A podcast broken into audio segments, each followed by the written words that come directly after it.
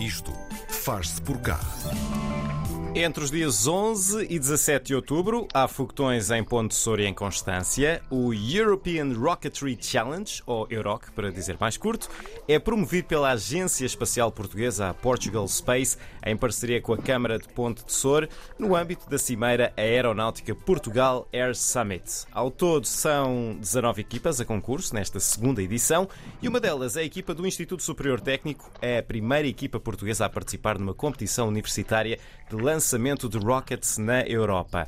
No Isto Faz Por Cá de hoje temos a Inês Ávila, que é a Safety Officer, e a Marta Gonçalves, a gestora do projeto uh, do European Rocketry Challenge. Inês, Marta, bem-vindas as duas. Olá, bom uh, dia.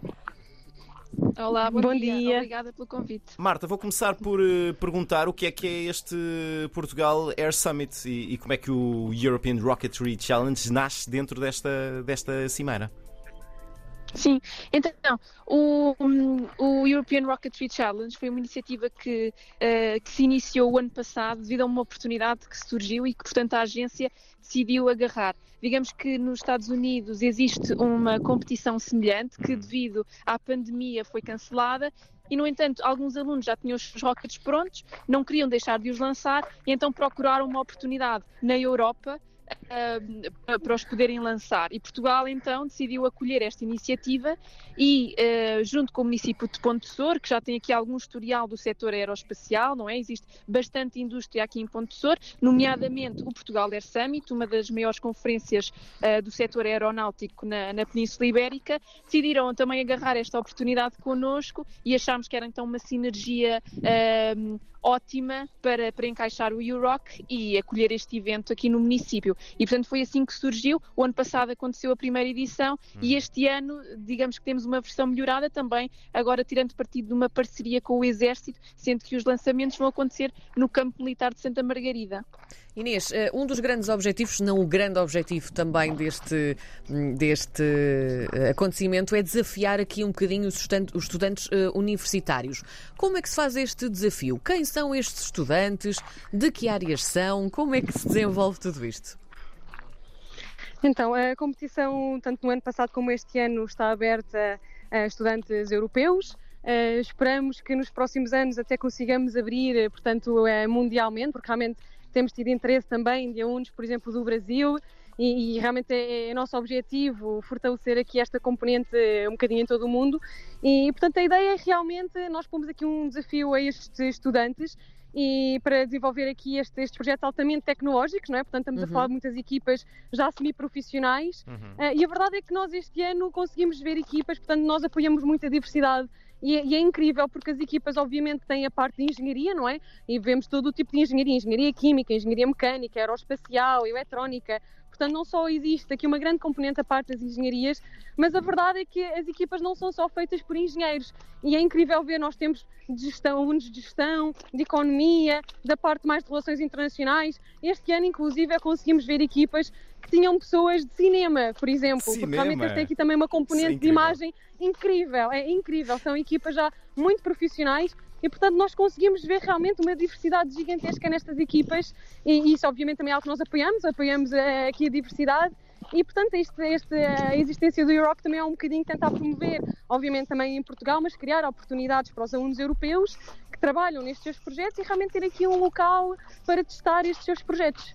Nós fomos aqui agora apanhados um bocadinho de surpresa porque uh, uh, outras áreas, não é? Que, que, nos podem parecer tão diferentes um, da construção de um foguete. Uh, Consegue-se perceber então a influência de cada uma dessas áreas na construção de um rocket para subir pelos ares e como é que um aluno de cinema, um aluno de gestão está envolvido neste projeto? Consegue-se perceber?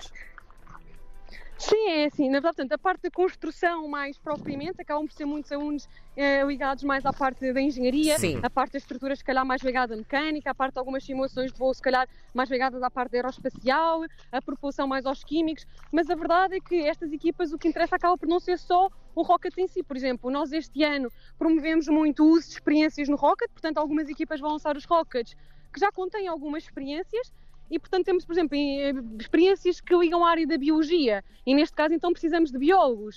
E mesmo os restantes componentes, portanto, são equipas que, por exemplo, estamos a falar de equipas que também normalmente têm de arranjar financiamento Certo. para poder construir o seu rocket. E então entra aqui também muito esta parte das relações internacionais, a fa- o falar com as empresas, o angariar estes financiamentos. Ao mesmo tempo, estamos a falar de equipas, algumas delas com 90 pessoas. Portanto, a parte da gestão, não só serve para esta parte da gestão financeira, mas também a gestão dos recursos humanos.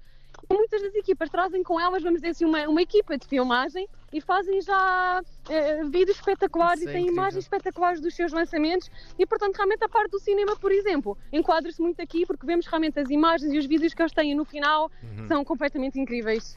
Marta, eu tenho aqui uma pergunta que vai ajudar muito a Karina Jorge, porque eu já sei que ela já ficou com vontade de construir um, um foguetão a dizer eu sou de letras. Ah, que tipo de foguetes é que estes estudantes podem construir? Que tipo de propulsão têm estes foguetes? Há algum limite para a altitude a que eles podem ir? Sim, portanto, a nossa competição eh, admite três tipos de propulsão, digamos assim, eh, em, dois, em dois níveis diferentes de altitude. Portanto, os estudantes podem escolher então ter foguetes, eh, ter, ter propulsão sólida, propulsão líquida ou propulsão híbrida, não é? Que tem uma parte sólida e uma parte líquida. E depois, em termos de altitude, temos eh, equipas que se propõem ir então até ao limite dos cerca de 3 mil quilómetros de altitude e outras que vão até ao, ao limite dos 9 mil quilómetros de altitude. Ah, na verdade, tem- a propulsão líquida é assim a mais desafiante, a mais complexa e, portanto, neste momento temos apenas uma equipa, embora já tenhamos algumas que também têm propulsão híbrida e depois mesmo dentro destes géneros, então podem haver equipas que compram os seus motores já feitos, não é? Que se- chama-se off the shelf, que já, já, já são comercializados e depois temos outras equipas que decidem construí-los eles próprios. Portanto, eles fazem todo o seu, o, o seu rocket, incluindo a parte de propulsão. Uhum. Ah, Marta, eu suponho que lançar ah, foguetes e do que já, já nos têm, do que nos disseram nos últimos minutos é mais do que apenas chegar-lhes fogo e eles subirem, senão nem fazia sentido haver uma iniciativa como o, o Euroc. Que tipo de sistemas ou tecnologias é que estas equipas desenvolvem para que os foguetes, por exemplo, tenham subidas controladas, não cheguem lá acima e comecem a, a girar e, a- e venham outra vez para a Terra?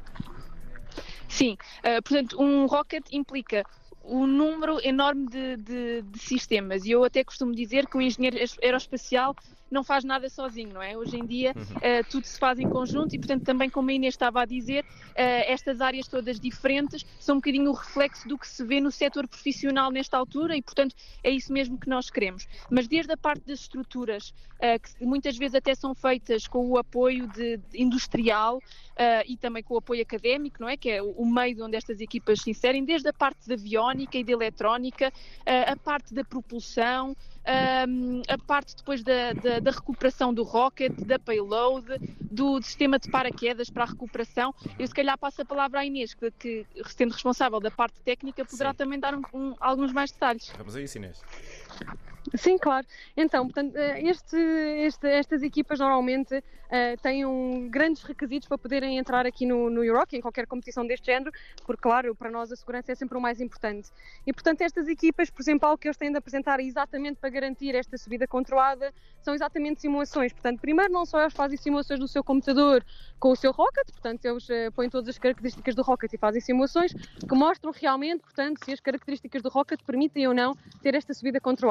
Mas mais do que isto, eles costumam fazer testes. Portanto, nós pedimos extensivos testes a todos os sistemas para garantir que tudo funciona, para garantir que tudo está em ordem. Portanto, eles quando vêm para aqui, na verdade, eles já têm testes muito extensos a todos os seus sistemas e nós já temos isto, vá, vamos dizer, mais ou menos controlado.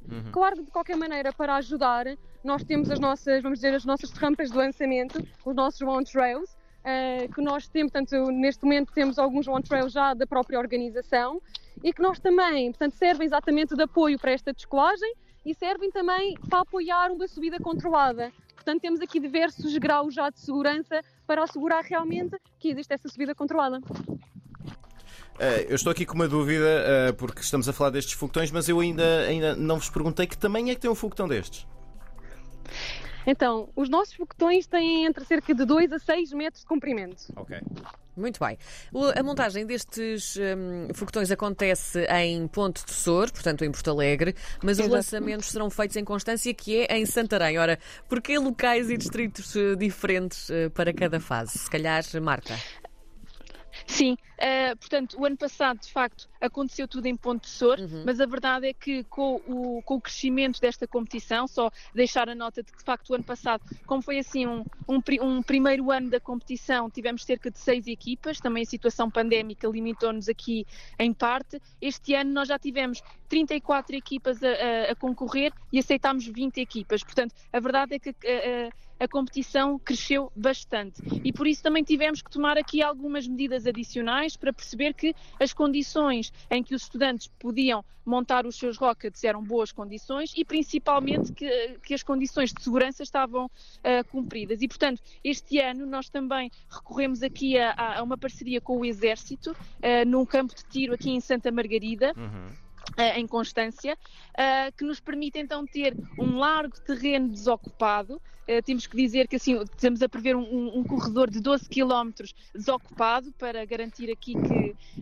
que, os, que os, os, rockets são lançados em segurança. Sim. E portanto achamos que esta parceria adicionava muito valor ao evento. Temos aqui uma, uma área enorme para, toda, para, para cumprir todos os requisitos necessários e, e, e, então achamos que, que, que, seria ideal, sendo que em Ponte Sor, no aeródromo, um, as equipas vão poder montar os seus rockets num, num local contíguo ao Portugal Air Summit e, portanto, aqui também se criam algumas sinergias entre o setor espacial, o setor aeronáutico, que achamos que só acrescenta também valor ao evento. Uhum. Esta é a tal segunda edição. Uh, finalmente há uma equipa portuguesa a concurso. O, o que é que falta para atrair ainda mais estudantes portugueses em próximas edições?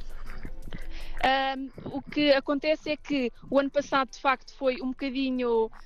Um, não, não se criou tanta expectativa nesta competição, porque foi uma oportunidade que surgiu e decidimos agarrar, mas. Uh, foi bom perceber que começou a ganhar logo muita tração. Portanto, eh, este ano conseguimos já ter uma equipa portuguesa uh, a lançar e isso também nos deixa muito orgulhosos, mas começámos a perceber que existe muito mais interesse uh, de outras equipas e, portanto, já existem várias equipas a, montar, a, a, montar os seus rockets. Aliás, vamos ter então um, também uma equipa do Porto a fazer esta demonstração. E a Inês também pode falar um bocadinho mais sobre isso e sobre outras equipas que também se estão a gerar. Vamos a isso, Inês. Sim, exato. Portanto, nós no ano passado começámos a ver realmente o interesse de algumas equipas portuguesas. Posso inclusive dizer que nós convidámos alguns estudantes para virem no ano passado também para verem o Euroc e para ganharem aqui para um os bocadinho desafiarem, o bichinho, claro, ficarem com o bichinho. Exatamente, para desafiar. claro. E a verdade é que nós vimos já diversos, desde o ano passado vimos diversas equipas a juntarem-se, inclusive equipas de faculdades diferentes que perceberam que se calhar na sua faculdade poderiam não ter todas as competências, certo. mas queriam tanto participar nesta competição que se juntaram outras faculdades, portanto temos equipas já constituídas por membros de faculdades diferentes e que estão a preparar os seus rockets para ver se no próximo ano já conseguem, já conseguem competir. Se houver e, aqui uma equipa do Isel, nós juntamos-nos a eles, que é só atravessar a rua. É verdade, estamos é, aqui ao lado. É atravessar a estrada e estamos exatamente, lá. Exatamente, exatamente. Não, e o engraçado realmente é que nós vimos isto não só em Portugal, mas mesmo noutros países, que, o que é incrível, onde nós realmente estamos a conseguir chegar e recebemos inclusive muitos mails de equipas a agradecerem muito esta oportunidade, porque por haver esta competição na Europa, finalmente a Faculdade de Deus deixou-os construir estes projetos e finalmente podem fazer realmente aquilo que queriam. Portanto, é, é, incrível e é sem dúvida um orgulho para nós também receber estas mensagens e ver que estamos a fazer aqui um bocadinho de diferença. Pronto. Marta, para fecharmos, e porque estamos aqui fartos de falar em competição, mas não falámos ainda de prémios, não é? Um, quem é que ganha isto? É quem chegar mais alto ou há aqui outros parâmetros de, de avaliação? Sim, portanto, eu acho que, claro que aqui o auge um, é o lançamento Sim. e, portanto, vai de facto haver um prémio para uh, o apogeu o mais elevado, não é? Portanto, quem uhum. é que lança mais alto, quem é que consegue cumprir o seu objetivo, mas depois também há muitas outras coisas que entram aqui, portanto, vai haver um, um um prémio também para a parte técnica, uh, portanto, por causa de todos os sistemas que, que, que, implicam não é, na construção de um rocket. Um prémio também para a parte do design do rocket, também aqui contabilizando algumas características inovadoras com que a equipa, uh, que a equipa tenha criado uh, no âmbito do projeto. para além disso, também um prémio para uh, o espírito de equipa, que é sempre é muito importante nestas competições. São 20 equipas e claramente vamos precisar aqui de algum espírito de equipa. E depois também existe ainda então o prémio Euroc, não é? Que é um bocadinho uma combinação de tudo isto e perceber quem é a grande, a grande equipa vencedora da competição. Muito bem, começa na próxima segunda-feira e vai até ao domingo seguinte. Estamos a falar do European Rocketry Challenge, o EuRock. A Marta Gonçalves é a gestora do projeto, a Inês Ávila é a Safety Officer. Estiveram à conversa connosco hoje no uh, Isto Faz Por Cá. Muito obrigado às duas e voos altos, acho que é assim que se diz, não é? Muito obrigada às duas. Obrigada, obrigada. Obrigada. obrigada.